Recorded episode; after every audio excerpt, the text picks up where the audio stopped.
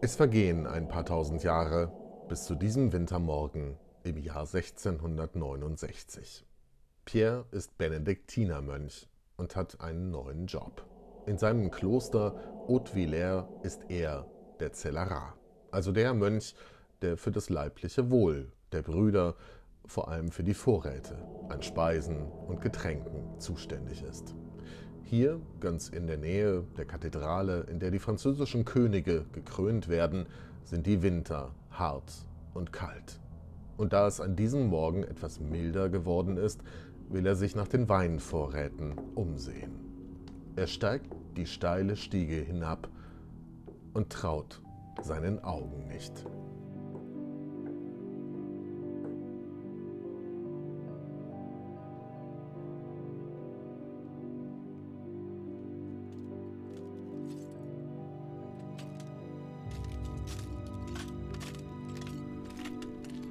Pierre steht auf Scherben. Von den 600 Flaschen, die sie im Herbst eingelagert hatten, zur Gärung ist nun nur noch ein Bruchteil übrig. Die französischen Weinflaschen, die über Holzöfen gezogen werden, sind zu dünn und aufgeplatzt. Die kalten Temperaturen hatten den Prozess der Gärung unterbrochen.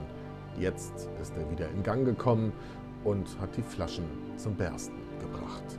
Und die Flaschen, die übrig sind, haben Luft abbekommen. Überall steckt Kohlensäure drin, denn so richtig dicht waren sie nicht, verschlossen nur mit Stofffetzen. Pierre muss den ordentlichen Korken erst noch erfinden.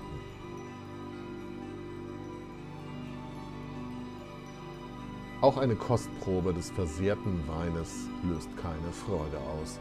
Er ist seltsam perlig, hat Kohlensäure gebildet und ist so sagt der Zellerar seinen Brüdern, absolut ungenießbar. Wohin also damit? Da trifft es sich gut, dass die benachbarten Tuchhändler eine Idee haben.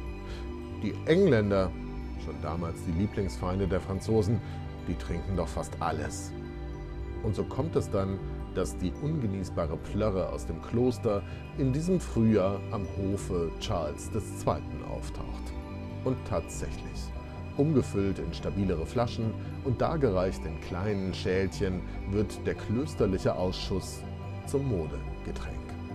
Und schon kommen die ersten Nachbestellungen und dann noch mehr und mehr.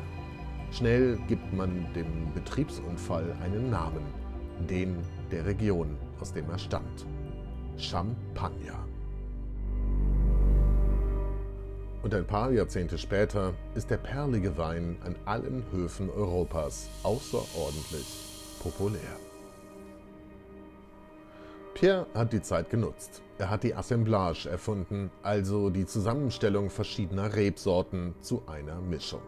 Er hat stabilere Flaschen besorgt und hat ein Gardemaß dafür festgelegt, 0,7 Liter. Denn so viel, sagt Pierre, trinkt ein ausgewachsener Mann zum Abendessen. Er hat die Klöster in der Umgebung mit der Idee angesteckt und die Textilhändler, und als er 1715 stirbt, ist er ein ganz großer geworden, weil er einen ganzen Wirtschaftszweig erfunden hat. Und darum trägt er jetzt einen Ehrentitel, Pierre Perignon, genannt Dom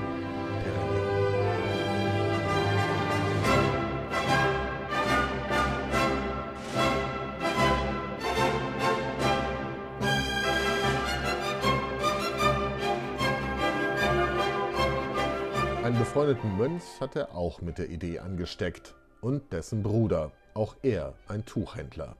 Und der gründet 1729 das erste Champagnerhaus. Nachdem der König die offizielle Erlaubnis gegeben hat, Wein nicht mehr nur in Fässern, sondern auch in Flaschen zu transportieren. Ganz neu. Es ist ein gewisser Nicolas Ruinart.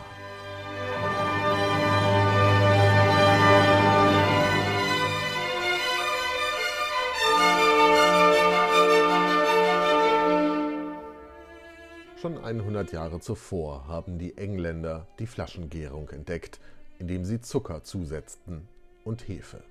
Und es ist nun eine gewisse französische Madame, die das Verfahren perfektioniert, wie man diese Hefe wieder aus der Flasche herausbekommt. Sie heißt Madame Veuve Clicquot. Und auch ein gewisser Moet taucht auf, der Madame Pompadour und andere Mätressen bei Hofe mit dem köstlichen Gesöff versorgt. Und das macht ihn so reich, dass er später sogar das Kloster kauft, in dem alles angefangen hat. Haute Villers.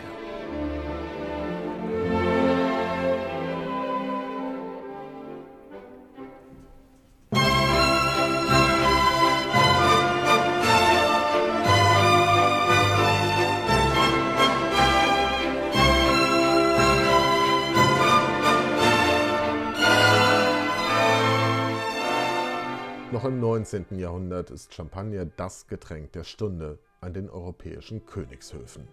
Da bekommt ein Champagnerhaus, Louis Röderer, der übrigens auch aus der Wollbranche kommt, einen Sonderauftrag aus dem Osten. Zar Nikolaus I. mag zwar den Perlwein, misstraut aber den dunklen Flaschen. Was, so sagte er, wenn eines Tages nicht mehr nur Schaumwein, sondern auch eine Bombe drin steckt. Also beauftragt er Röderer mit der Produktion eines Champagners in einer durchsichtigen Flasche, den es bis heute gibt. Sein Name ist Kristall. Seit Ende des Zweiten Weltkriegs auch für Bürgerliche käuflich erwerbbar, wenn auch nicht besonders erschwinglich.